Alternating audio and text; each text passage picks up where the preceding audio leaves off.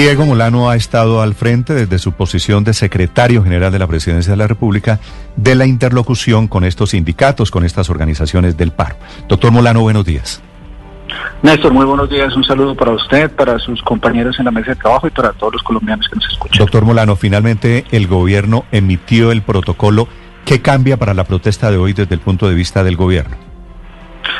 Néstor, este es un protocolo que se ha denominado Express, es un protocolo transitorio en respuesta al Tribunal Administrativo de Cundinamarca que hace, eh, da la orden de expirar un protocolo en 10 días. Fue concertado entre el Gobierno Nacional, el Ministerio del Interior lideró este ejercicio, el Ministerio de Defensa, la Secretaría General de Presidencia, la Policía Nacional, la Alcaldía y la Gobernación. Este protocolo básicamente lo que señala son responsabilidades de los gobernadores como autoridades departamentales para el manejo del orden público y señala las actividades que deben hacerse antes, durante y después de las marchas, asigna responsabilidades a los alcaldes determina para la Policía Nacional, de acuerdo con las normas nacionales e internacionales y la política de convivencia y seguridad ciudadana, qué acciones debe hacer para prevenir las infiltraciones, para adelantar la recolección de información, entregarla, además de aplicación del uso proporcional de la fuerza. Incluye un capítulo especial de los participantes en las manifestaciones donde señala derechos y deberes de los participantes de estas marchas, de modo que estas puedan ser eh, desarrolladas de forma pacífica y tranquila y dentro de lo que ha sido mm. señalado eh, debe ser los estándares para evitar las infiltraciones. He estado mirando desde anoche, doctor Molano, el protocolo, la verdad, y me parece que cambia o que no hay una gran transformación en la aproximación hoy hacia la protesta. Por ejemplo, eh, no dice nada el protocolo sobre los encapuchados, ¿cierto? Que era uno de los temas de discusión. Una discusión grande al respecto. Señala, hay un artículo que dice que se debe facilitar el procedimiento de identificación en caso requerido por la autoridad. O sea, no prohíbe las capuchas pues, previamente, sino que... Es, ¿qué es facilitar el procedimiento de identificación? La gente puede salir hoy de todas formas encapuchada. Se puede usar también, por otro lado, se puede usar pintura, que también discutieron si prohibían o no. Eh, en este caso, todo aquello que afecte un bien público no podría ser usado. Por eso, precisamente, eh, o utilizado o que pueda tener afectaciones a la seguridad y el orden.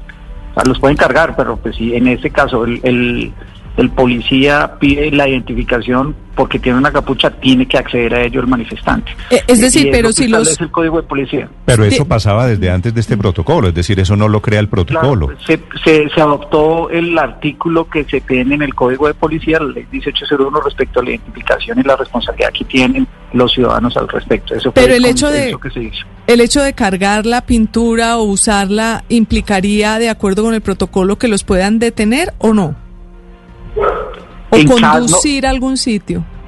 En este caso, si, si la persona que está utilizando está afectando un bien público, por supuesto, puede ser conducido y debe, debe ser objeto de requerimiento no, y, de la claro, policía. No, se prevé, no si lleva un tarro de pintura, si lleva un tarro de pintura a la marcha, eso no es delito ni es pecado.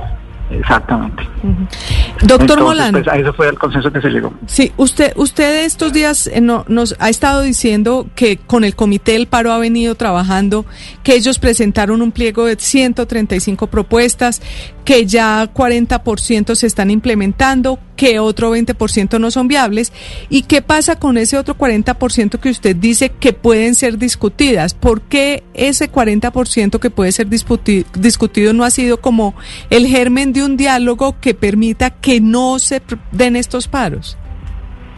primero, para tener claridad en el proceso. Después del 21 de noviembre, el presidente lanzó la conversación nacional. Esa conversación tuvo su proceso, 36 reuniones, produjo resultados, un informe y las acciones fueron presentadas el 30 de marzo. A lo, largo, a lo largo de ese periodo de tiempo, los miembros del comité del paro no quisieron participar.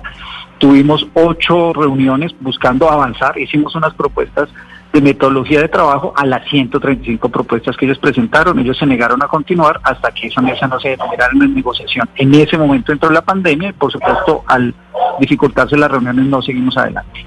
En durante el proceso de la pandemia, ellos hicieron la presentación de un pliego de emergencia, donde cambian los 135 puntos por 6 puntos y ellos hacen una solicitud al gobierno de esos 6 puntos. Esos 6 puntos incluyen una renta básica para 30 millones de colombianos de un salario mínimo, incluyen matrícula gratis para los estudiantes universitarios, incluyen el apoyo a la micro, pequeña y mediana empresa, incluyen unas acciones en salud. El gobierno hizo esa valoración Esa es una, ese pliego de emergencia cuesta 196 millones de pesos, eso es aproximadamente el 72% del presupuesto nacional. Eh, y por supuesto es muy diferente la situación económica y social después de la pandemia que la que teníamos en febrero.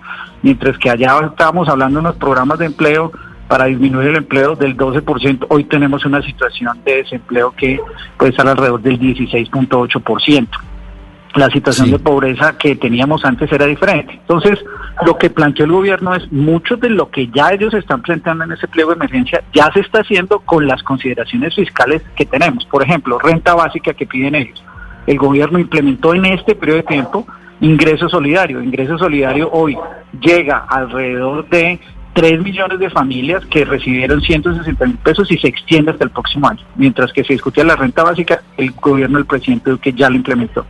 Tienen ellos matrícula gratis, 0%, en este periodo de tiempo, gracias al trabajo que hizo la ministra de Educación con los gobernadores, hoy hay 500 mil estudiantes de las universidades públicas que reciben una matrícula con el 100% de descuento en este semestre.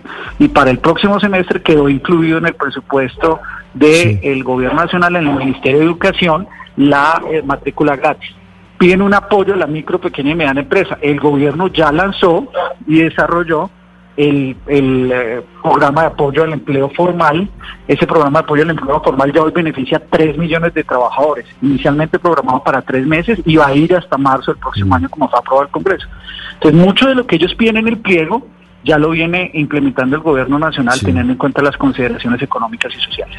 Doctor Molano, pero para los trabajadores resulta insuficiente y, y lo que ellos dicen es que no hay un gesto de humildad por parte del gobierno, habla el doctor Julio Roberto Gómez de la CGT de un pedestal de arrogancia en el que está el presidente Iván Duque, y habla de la misión de empleo que se creó justamente para concertar los cambios laborales. Ellos dicen, esa misión de empleo se acabó porque el gobierno se la pasó por encima y creó, entre otras, el piso mínimo. Entonces no sirvió para nada. El gobierno, ¿por qué no ha concertado estos asuntos con los trabajadores, por ejemplo? Caso particular del piso mínimo social, y hablando de humildad el gobierno en la conversación nacional acordó crear una comisión de empleo para discutir los temas del empleo nacional porque era una situación crítica y mucho más reforzada después de la pandemia. En la mesa de concertación eh, laboral, donde están el sector productivo, los trabajadores y el ministerio, se discutieron amplia y se siguen discutiendo ampliamente a los miembros de, de los eh, centrales de trabajadores se les invitó a la misión de empleo, una misión que creó el ministro Ángel Custodio Cabrera con el objetivo de discutir con los trabajadores todos los temas laborales. Pero pues humildad es participar en esas discusiones, no hacer imposiciones. Ellos dicen, no participo en la misión de empleo hasta que usted no desmonte el piso mínimo social. El piso mínimo social fue creado por el Plan Nacional de Desarrollo discutido ampliamente en sesiones del Congreso de la República, aprobado precisamente por el Congreso de la República y ahora tiene seis meses de implementación donde se pueden dar todos los diálogos al respecto. Entonces, un tema importante es que el gobierno nunca ha tenido un espacio cerrado para las discusiones. El ministro Ángel Custodio, con todas las centrales obreras, abrió ese espacio particular para discutir estos temas que afectan a los trabajadores, que afectan, por ejemplo, en este caso, a nueve millones de personas que hoy son trabajadores informales y que necesitan crear algún tipo de ingreso para su vejez, porque no han tenido la posibilidad de ahorrar para la vejez. Esa discusión sí va a dar en la o se va a dar en la misión de empleo, pero ellos se han marginado esa discusión. Sin embargo, la disposición del presidente Duque era que se diera esa discusión en la misión de empleo y le viene liderando el ministro Ángel Custodio. En los espacios de concertación con los estudiantes siguen. La ministra permanentemente se reúne con los estudiantes, evalúan los compromisos que se adquirieron en las manifestaciones del 2018 y el 2019 que se ven reflejadas en el presupuesto y el espacio de concertación con ellos está. Lo mismo sigue sucediendo en el sector agropecuario con las dignidades agropecuarias y el trabajo que ha hecho el ministro de Agricultura. El hecho de que el presidente no se reúna con ellos no significa que no esté honrando los compromisos, sino se mantenga un diálogo que tiene una línea directa del presidente de la República.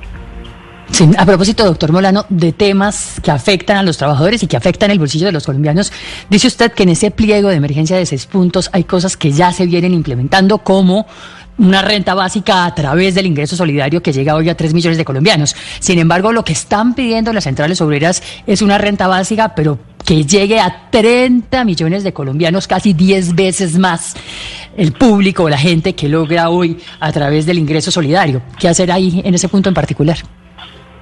Pero por supuesto que el gobierno ha avanzado en esos niveles de protección. Si uno toma los programas que ya venían desde el punto de vista social, familias en acción, 2.600.000 familias en acción. Si uno toma adicionalmente eh, lo que se hizo con adulto mayor, 1.7 millones de adultos mayores en Colombia. Si uno adicionalmente toma lo que se acaba de hacer con ingresos solidarios, 3 millones de familias. Estamos hablando casi 8 millones de familias, que vienen siendo 27 millones de colombianos, que están recibiendo un nivel de protección importante durante ese periodo de tiempo y que se extendió hasta el próximo año. A los programas tradicionales se les hicieron pagos extraordinarios y, ingresos solidarios se extendió. Y acaba de lanzar el gobierno el programa de apoyo al empleo formal. Ese programa de apoyo al empleo formal hoy llega a 3 millones de trabajadores y se extendió hasta el próximo año. Esos son 30 millones de colombianos que están siendo protegidos con unos, ingresos mínimos para ayudar a superar esta pandemia. Diego Molano es el secretario general de la presidencia, nos acompaña esta mañana para explicar la posición del gobierno hoy día de paro. Doctor Molano, gracias. Néstor, muchas gracias, un saludo especial.